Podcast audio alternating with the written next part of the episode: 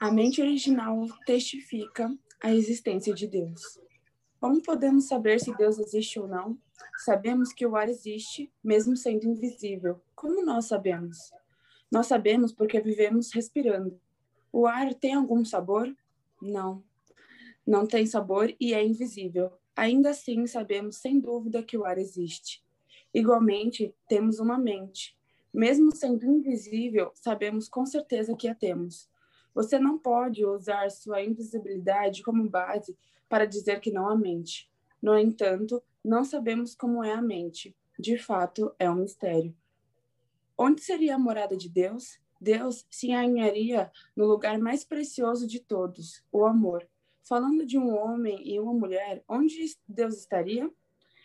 Ele estaria no ponto que fica perpendicular ao seu amor mais profundo, baseado em sua unidade completa e imutável onde homem e mulher entram em unidade. Esse lugar se torna o ponto central.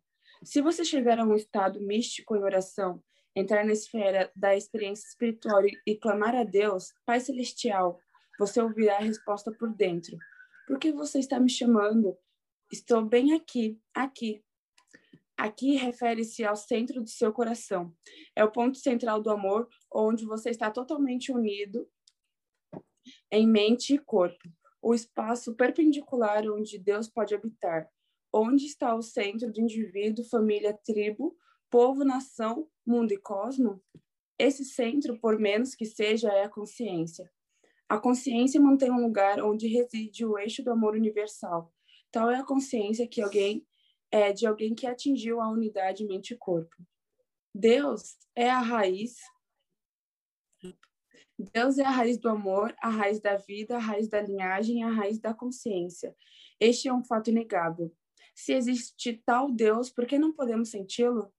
É porque ele e nós somos um. Ele é um amor, um, um com linhagem, um com vida e um com a consciência. Deus é a raiz.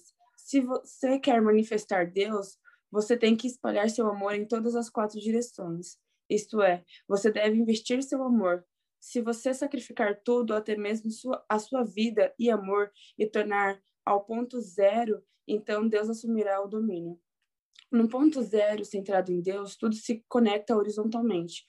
Como resultado da queda, esse aspecto vertical foi suprimido. No entanto, uma vez que você habilite a conexão horizontal, Deus se torna o Senhor da sua consciência. Tente ao máximo que puder. É, você nunca vai contestar que cada pessoa tem uma consciência.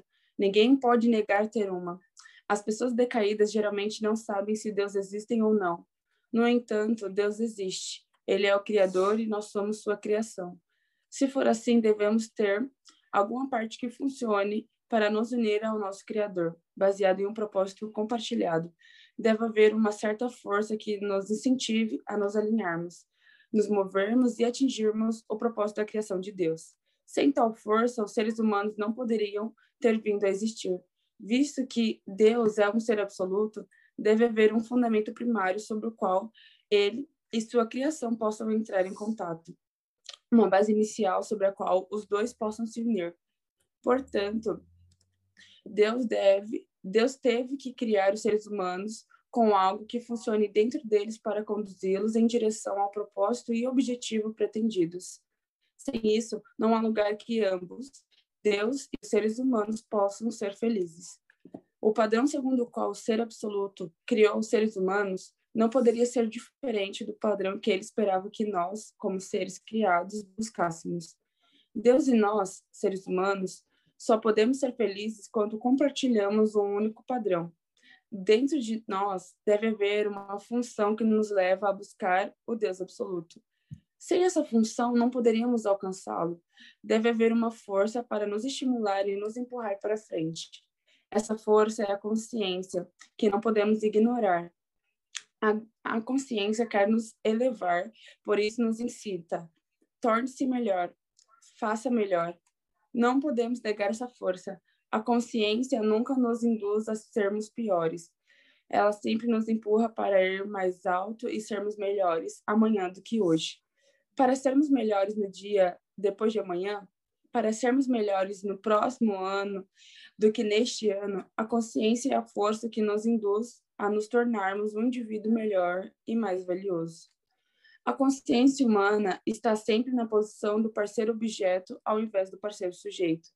Há sempre um parceiro sujeito, mesmo que não saibamos quem é ou o que é, que nos estimula a agir de acordo com certos princípios.